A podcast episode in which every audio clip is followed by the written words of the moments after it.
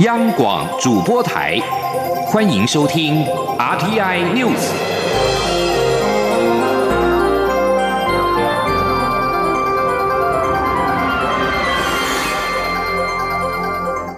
听众朋友您好，欢迎收听这节央广主播台提供给您的 RTI News，我是张顺祥。首先把新闻焦点关注到北韩今天再度试射不明的发射体，而川普则是老神在在。两名美国官员一号表示，北韩已经再度发射不明的发射体。初步的资讯显示，这次的发射体跟平壤当局过去八天来两度试射的短程弹道飞弹类似。至于希望重启和北韩去核化会谈的美国总统川普，在离开白宫前往俄亥俄州，被问到这个问题的时候，则是淡化北韩的发射行径，表示他并不担心，因为北韩试射的飞弹是非常标准的短程装置。川普表示，他仍对谈判保持开放的态度。在此同时，南韩的军方则是表示，北韩是在今天凌晨两点五十九分、三点二十三分，从北韩的咸镜南道省朝向东海，也就是日本海，发射不明的短程发射体。韩国联合通讯社引述南韩合同参谋本部说，他们正在监测可能有更多发射的情况，并且保持准备的状态。继续关注的是美中贸易新一轮的谈判没有结果。美国总统川普一号表示，将从九月一号开始对三千亿美元中国进口商品加征百分之十的关税。为了避免中国以拖代变，川普希望透过全面加征关税施压北京，促使贸易协商尽快的完成。美中谈判代表日前在上海的最新一轮谈判，并没有取得重大的进展。美方代表无功而返。一天之后，川普透过推特表示，将自九月一号开始，对剩余的三千亿美元中国进口商品加征百分之十的关税，但不包含已经加征百分之二十五关税的两千五百亿美元商品。担忧新一轮关税可能会引来中方惩罚性的关税报复，美中贸易战火暂时难袭。纽约的道琼工业指数立即由红翻黑，下挫了四百点。继续把新闻回到台湾，昨天几乎都是聚焦在柯文哲阻挡。台北市长柯文哲筹组台湾民众党，并在一号说明阻党理念。柯文哲表示，他们以台湾为名，以民众为本，希望在蓝绿之外，给台湾另外一个选择的机会。他并且表示，台湾整体利益、人民最大福祉是他的中心思想。进军国会将是台民党的目标之一。至于他是否参选二零二零总统大选，九月上旬就会决定。柯文哲批评执政党罔顾专业，深澳电厂政策在一个晚上变转弯，也认为高雄市长韩国瑜当选几个月就选总统是不正常的社会现象。吉林央广记者欧阳梦平报道。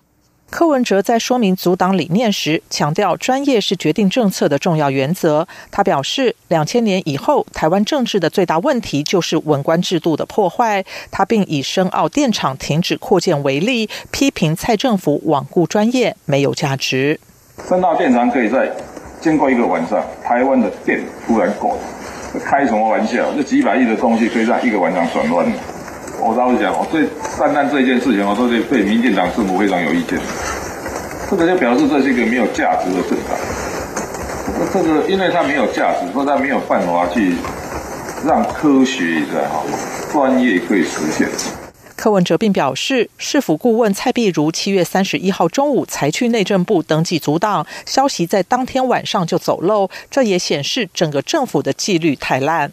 对于高雄市长韩国瑜，柯文哲则表示，作为将正直诚信当作核心价值的人，他一直认为当选没有几个月就开始跑总统选举是不对的，这是不正常的社会现象。但很不幸。台湾就是不正常。媒体关切他是否会与红海集团创办人郭台铭合作。柯文哲说，郭台铭在国民党初选后便出国，两人目前还没有见过面。不过，他提醒郭台铭的行政能力不会有问题，但有庞大资产不在台湾。郭台铭如果要选总统，就要能说明如果执政能否不受到这些国外资产利益的影响。他说：“当一个要选总统的人，他就要他就要能够说明说，我这么庞大的资产在台湾外面，那不管是美国、日本、中国，你知道，当他们会影响会影响你的资产的时候，你如何能够很秉公的，或者说把台湾人民的最大福祉当做你的执政的这种原的这种思考，就是说你的执政会不会受到你在国外资产的这种利益的影响？这的确是他们要对这个外界说明的。柯文哲表示，两党的主要总统候选人应该要说服民众，如果他们当总统，台湾会如何？台湾人民也要在这个基础上思考有没有更好的选择。他也重申“朋友要多，敌人要少”的理念，表示不是不同政党就必定是敌人。超越蓝绿不是要消灭蓝绿，而是要让蓝绿能够共荣。中央广播电台记者欧阳梦平在台北采访报道。柯文哲阻挡国民党跟民进党的总统准参选人表示呢，什么样的看法？我们来看到是蔡英文总统回应表示，良性竞争可以让台湾的民主更深化，政治也更贴近民意。他呼吁所有政党跟政治人物，虽然彼此在内部竞争，对外还是要团结一致。不管是台湾派或者是中华民国派，都要共同守护民主自由跟主权。蔡总统表示，他的责任就是要集结最大的支持，不管是台湾派或是中华民国派，共同守护台湾的民主跟主权。剩下的，相信选民对于政治人物、对国家的态度，都会有自己的判断。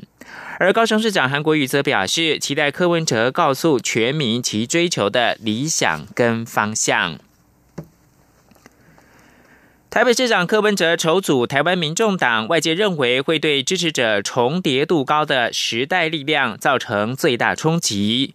时代力量党主席邱显智一号表示，时代力量在各立委选区会跟理念相近的政党展开协商，但柯文哲的理念是不是跟时代力量价值相符，仍是问号。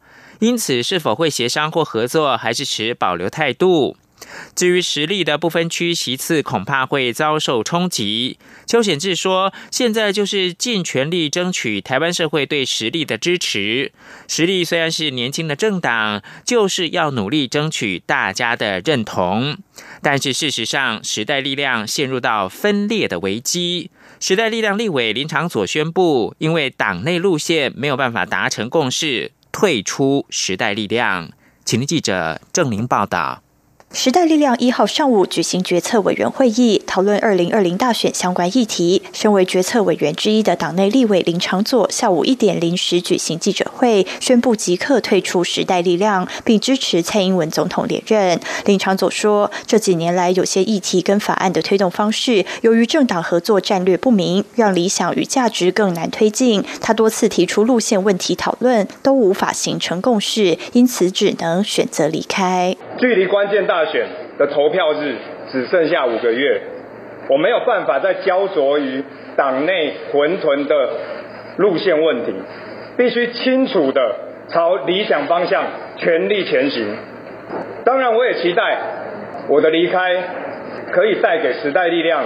改变的契机。与林长佐关系良好的洪慈庸稍后出面受访。洪慈庸说，他能理解林长佐的决定，也尊重他的选择，但就他自己而言，还是割舍不下时代力量，希望能留在实力继续努力。哦，当然，其实我跟长佐也有讨论过，是不是要一起共同进退。但是其实我一直知道，呃，我们大家的目标其实是一致的。我们当然希望在这一次的大选里面，蔡英文总统能够继续延续本土政权。在国会里面，我们希望让时代力量能够成为关键的少数。时代力量党主席邱显智在林长佐宣布退党后，也亲上火线回应。他提及决策会中大家的立场差异并不大，都是希望让本土政治力量极大化，只是在具体策略及步骤上有不同看法。因此他会尽最大努力挽留林长佐，希望他能留下一起努力。邱显智也说，上午的决策会也已做出决议，实力肯定蔡总统在捍卫主权上的努力，并支持本土政权的延续及改革。党中央也展开与理念相近的友党就政策议题对谈，展开合作的实质可能。他也再次强调，总统候选人不会支持柯文哲。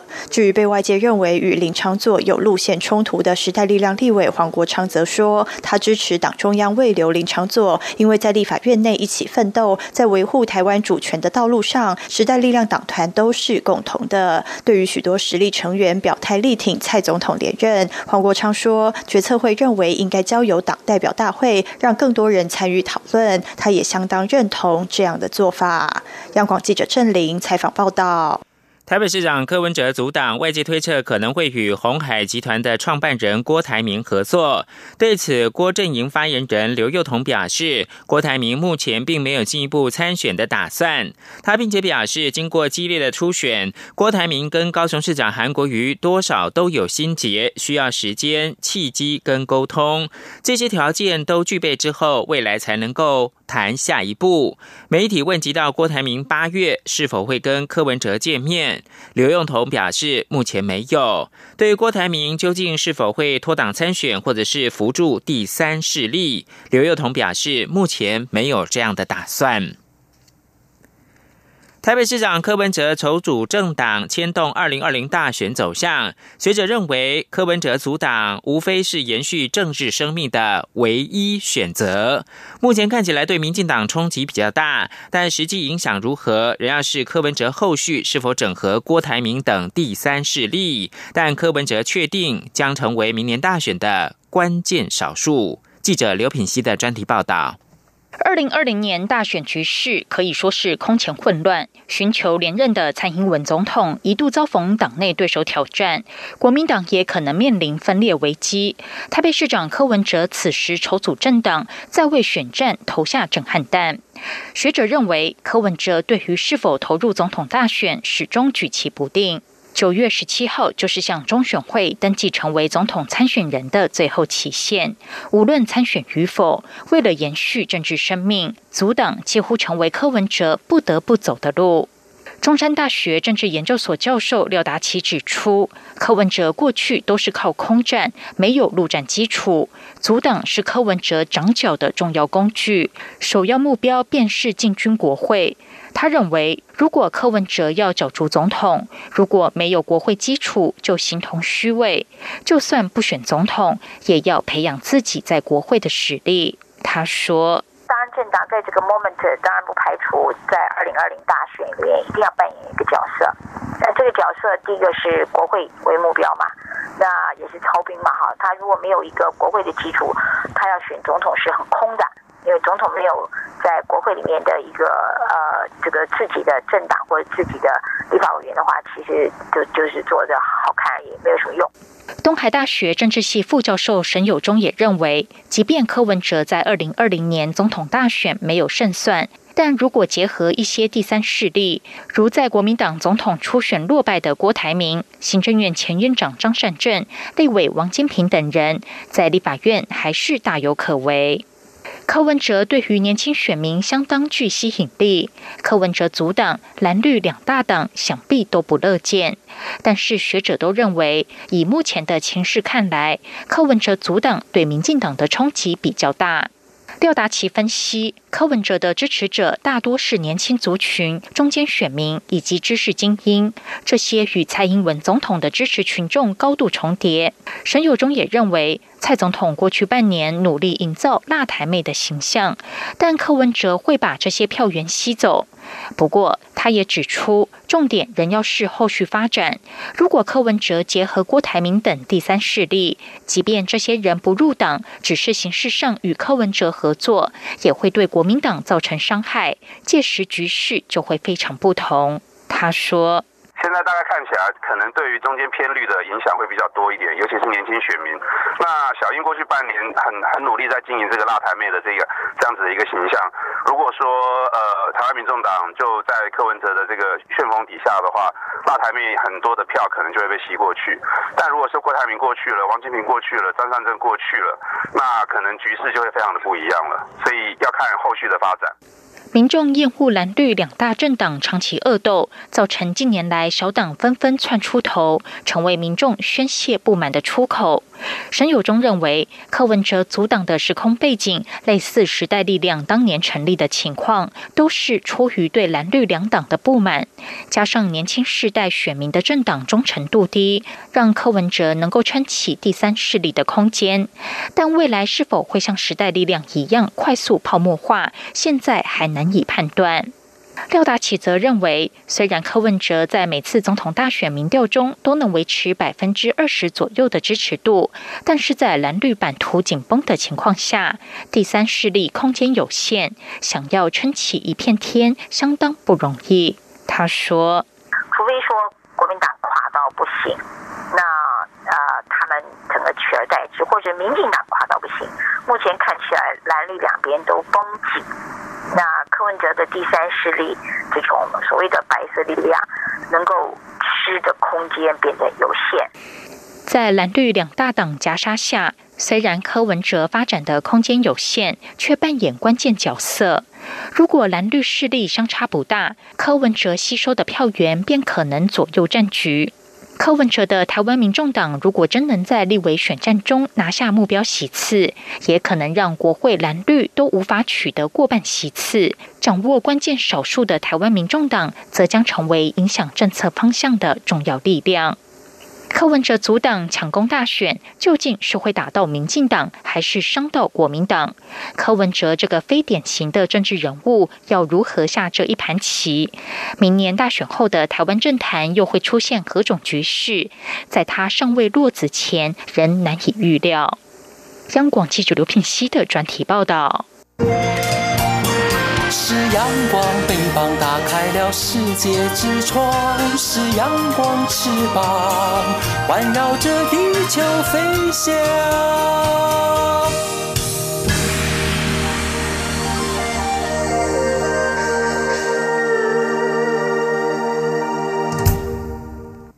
这里是中央广播电台，我是张顺祥。现在是台湾时间清晨的六点四十七分，继续提供新闻。脸书资助的实境实验室研发出解码脑波跟转换成文字的新技术，让连接大脑跟机器的脸书愿景朝实现更迈进一步。与脸书实境实验室合作的加州大学旧金山分校科学家本周公布了研究结果，展现迈向新型脑机界面的进展。这项计划因为涉及到把电极植入到脑部，但可能透过像是搭配感测器的穿戴式扩增实境 AR 眼镜，以非侵入式的方式达成转移脑波的目标。脸书表示。这一类突破能够造福瘫痪、脊髓损伤、神经退化性疾病，或者是其他没有办法说话的患者，也可以让人们仅靠着意念就能够操控像是 AR 眼镜等科技。新闻焦点回到两岸关系，中国片面停止核发陆客来台自由行通行证。行政院长苏贞昌一号在行政院会表示，这显示中国是集权国家，以政治力限制民众行动自由，是政治力挂帅的国家。苏贞昌表示，中国政府或许以为这样的动作足以影响台湾的经济发展。但是政府早有准备，台湾旅客的结构分布，鸡蛋早就不在同一个篮子里。外交部长吴钊燮也表示，台湾是自由开放社会，中国人民有机会来台湾是珍贵的经验，可在台湾感受自由气氛、新鲜的空气。中国的限制等于是限制中国人民自己。交通部长林佳龙进一步表示，之前政府就研判。中国可能会在下半年出手，因此早有规划对策。请听肖兆平的报道。中国片面停发陆客来台自由行的通行证，交通部随即在第一时间补上扩大秋冬国民旅游奖励计划，安定人心。交通部长林佳龙坦言，政府事前早有研判，所以之前就展开规划。由于交通部投入新台币三十六亿奖励国旅，规模比之前还要大，引发外界关注实质效益。林佳龙表示，秋冬方案预计可以增。增加七百六十八万旅游人次，预估可创造新台币两百五十六亿的观光效益。不止交通部，未来包含经济部、农委会。客委会、原民会也会提出方案。他强调，行政院可是动起来，要化危机为契机。林佳龙坦言，少了自由行的陆客确实有些影响。不过，政府已经规划好方案，要从国际游客以及国旅加以弥补。他预估今年的国际观光客会有一千一百二十万人次。他说：“我们今年在上半年已经有啊五百九十八万人次的国际呃观光客，那当然受到陆客的影响哈，我们目标还是设定要超越啊去年，所以我们目前呃呃估计大概可以达到一千一百二十万人次的国际观光客。那当然陆客的影响啊是一定有的，不过我们会从呃国旅。”还有这个呃国际的这个观光客的路径这部分补回来。林佳龙进一步表示，过去来台陆客占比较高，现在降了一点，也让其他国际游客有来台空间。这同时促进台湾提升整体的观光环境。他说：“那来自中国大陆大概占四分之一，啊，另外就是呃日韩四分之一。”那啊，港澳啊，大概啊，还有啊，这个东协啊，也是啊，各占差不多四分之一，所以以这样的结构也是比较健全啊。因为过去我们高度依赖陆客占到四成，那现在稍微降下来，我们也可以增加国际旅客啊来台的。啊，一个空间。林佳龙也说，不论国家体制为何，人民的交流就是促进了解，也能创造合作基础。只有专制国家才会绑架自己的人民来威胁别人。他认为，限制陆客行动来影响台湾的手段是无法得逞，因为政府不仅有对策，也会与所有业者一起并肩作战。中央广播电台记者肖兆平采访报报道。台湾台北地方法院检察署侦办烟品走私案，一号指挥调查局新北市调处约谈华航前资深副总罗雅美、空品处前副总邱章信以及协理余姚等八个人。检方讯后，晚间预令余姚新台币五十万元交保。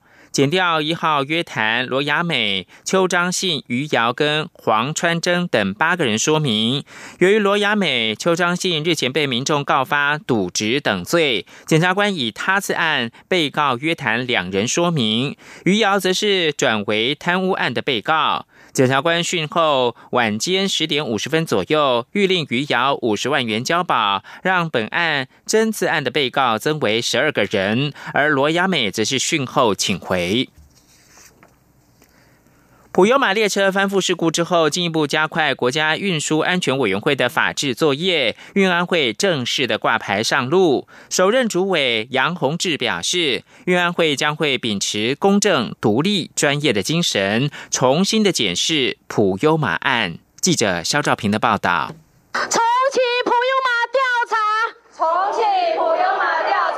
身穿白上衣的普悠马号列车罹难家属，在国家运输安全调查委员会正式挂牌这天，再一次高喊诉求。二零一八年带走十八条生命的普悠马列车翻覆事故，让外界关注铁公路竟没有独立的调查机关。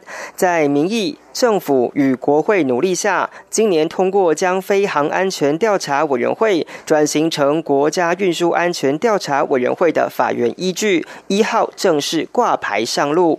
交通部长林佳龙当着罹难家属的面给予承诺，强调交通部会将先前普优马案的资料移交给运安会，让案件重启调查，从事故中进一步检讨改进。他说：“我们交通部。”啊，也配合立法院，全力的希望促成普优马事故能够啊重启调查，我们也会把所有的相关先前的啊调查的资料，那么移交给。我们运安会首任主委杨宏志也知道运安会背负着普悠马案家属的期待，因此也特别邀请在场人士一同默哀致意。杨宏志进一步表示，运安会的成立他并没有任何喜悦，下一步将会以专业精神重新检视普悠马案的反复报告。他说：“独立、公正、专业是我们一向的作为。”我们将秉持非安会的高标准，重新检视普悠马事故调查报告。运安会表示，挂牌后他们会持续以高标准来执行国内重大的陆海空运输事故调查，进一步建制更安全的运输环境。中央广播电台记者肖兆平采访报道。影艺新闻，时值八月，同时进入到农历俗称的鬼月，国片市场也相当的热络，包括了《气魔》下半场第九分局接连的上档，有惊悚片，有灵异片，还有青春热血的运动电影，主角们拼演技也拼颜值，步步都有看头。请记者杨仁祥、江昭伦报道。我是陈家豪，从小。就能看到别人看不到的东西。怎么这么晚那么多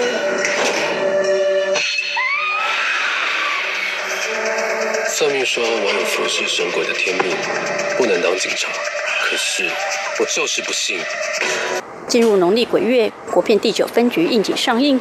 该片由制作人王军的儿子王鼎林执导，邀请邱泽、彭恰恰、温真菱、刘艺娥等演员一起通灵办案。邱泽饰演一名有特殊体质的菜鸟警探陈家豪，是全片最重要的核心人物。因为这个阿豪的视角来告诉观众，其实，呃，阿飘并不是这么恐怖，他们也有苦衷，他们有他们想要诉说的一面的。这个经由这些事件来来传达这部电影真的想要讲的那个故事核心。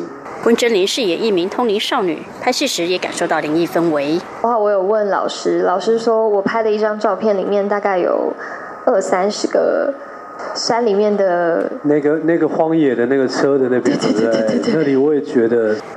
鬼月上档的还有一部限制级惊悚悬疑国片《气魔》。有一段视频我没有交上去。七年前的案子，凶手可能有两个人，为什么这么做？由庄凯勋、傅孟博、邵雨薇主演。借由一宗无头女尸命案，揭开扑朔迷离的真相。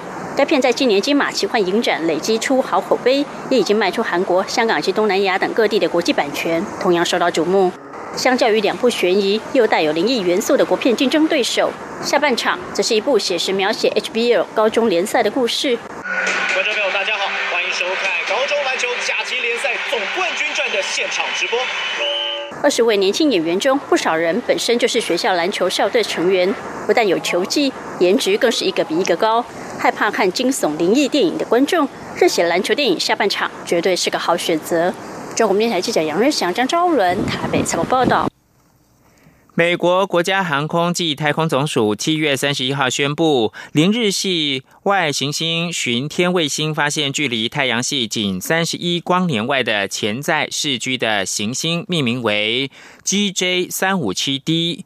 美国新闻的网站报道，零日系外行星巡天卫星的成员，也就是天文学的副教授卡特内格发表声明表示，NASA 发现这颗外行星命名为 GJ 三五七 d，这是可能孕育生命的首个人类附近的超级地球。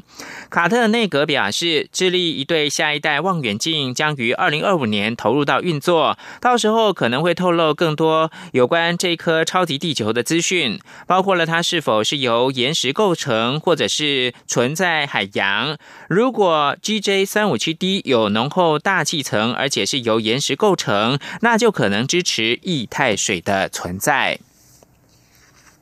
而日本研究团队将尝试运用 iPS 细胞，也就是诱导性多功能干细胞，在动物体内培育人类的器官。这是这类型的研究当中第一个获得日本政府批准执行的实验。研究人员提醒，这是人类迈向未来的第一步，到时候移植用的人类器官可以在动物体内生长。以上新闻由张顺祥编辑播报。